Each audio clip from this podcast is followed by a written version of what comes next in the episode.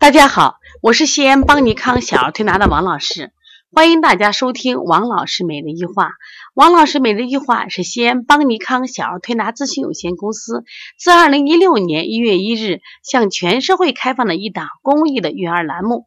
开设这档栏目的目的是想将我们每天做小儿推拿临床时的所想所做，能及时的分享给。广大的育儿妈妈以及小儿推拿的同行们，希望对你们有所启发，有所帮助。今天呢，我想分享的主题是：这些名人小时候都患过多动症。其实呢，呃，如果你家里有一个多动症的患儿，家里真的有人都崩溃了。为什么呢？因为多动症的孩子，他主要一个特点呢，他这个注意力不集中。说上课时候走神，座位上坐不住，总是挨老师批评；学习呢小动作多，家里写作业慢，成绩呢提不高。而且呢，他随着他这个呃年纪的增加，他可能这个难度的增加以后，他学习还出现了障碍。另外，他在家里呢也比较任性，他还爱发火，就不好管理，还容易冲动的很。我在这样情况，家里都很崩溃哦，这孩子人生怎么办？实际上，我们要学会接受、接纳孩子，积极的去干预、去去调理和治疗。那么，今天我想给大家分享的就是这些名人小时候呢都得过多动症。那么，孩子得了多动症，并不意味着之后的人生道路就黯淡无光了。其实，世界上有很多名人在童年时期也曾是多动症的儿童，但是并不妨碍他们在其他领域取得辉煌的成就。往往呢，他们还成了我们一般人啊无法企及、令父母自豪，甚至祖国都骄傲的人。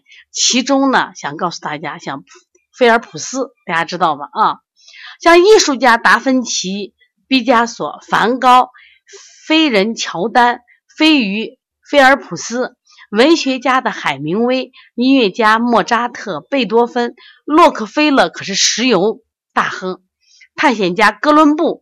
电影大师希区柯克，著名的大导演斯皮尔伯格，还有这个著名的演员叫汤姆克鲁斯，科学家爱因斯坦、牛顿、爱迪生，军事家巴顿将军，哲学家苏格拉底，政治领袖丘吉尔、拿破仑，太多了。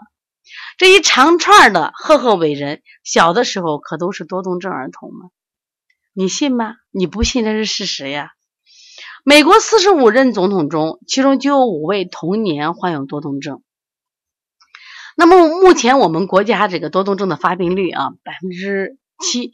国外呢，确实原来的发病率高，也比较重视。那我们国家随着这几年的经济发展很快，那么其实多动症我们都属于这个心理领域的疾病。那这几年就是发展速度就是迅猛的增加，所以一定要让我们去重视。那么像菲尔普斯，大家都说太厉害了，他世界游泳冠军，有有着水中鲨鱼的美称。那么获得冠军以后，他专门回忆了他曾经经历过的那段多动症的时期。他菲尔普斯的妈妈就说，菲尔普斯小时候十分的好动，经过检查患有了注意缺陷多动障碍，是个不折不扣的多动症的孩子，片刻都停不下来。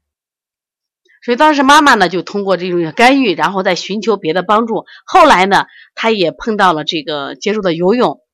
后来这个教练呢对他重点培养，在游泳池中展示了自己的才华。其实当时的妈妈也没有想到，就菲尔普斯能有今天的成就，就觉得这个孩子太烦人了，太让人操心了。只希望游泳能缓解儿子多动症，没想到却培养出一个意外来。